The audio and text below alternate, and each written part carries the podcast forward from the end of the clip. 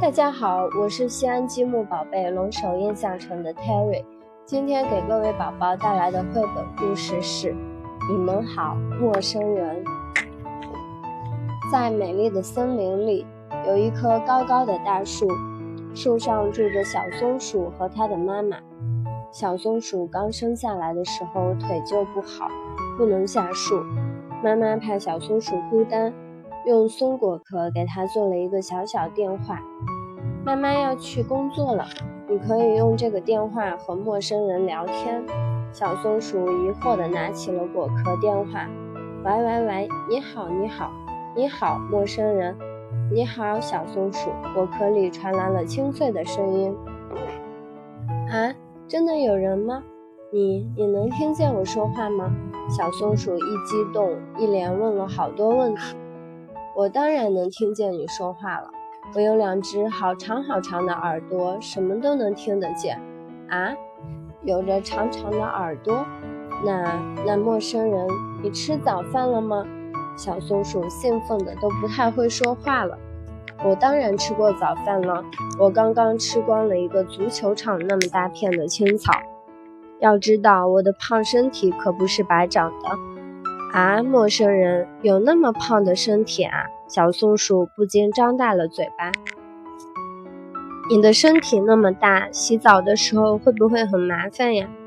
不会呀，我有长长的鼻子，可以用鼻子吸水，然后冲到冲到身上来，一点儿也不麻烦。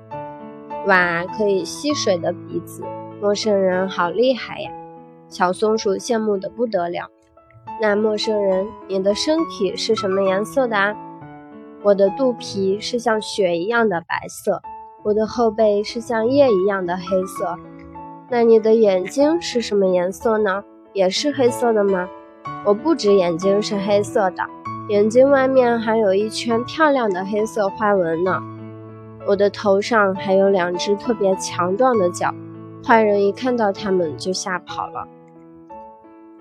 而且我还有很长又很灵活的尾巴，可以驱赶小昆虫不来咬我的屁股，哈哈哈！我的头上长着一只红色的肉冠，像国王的王冠一样，表明我是森林里很重要的人。小松鼠正在想象陌生人的样子，忽然从树林里伸来了长颈鹿哥哥的脸。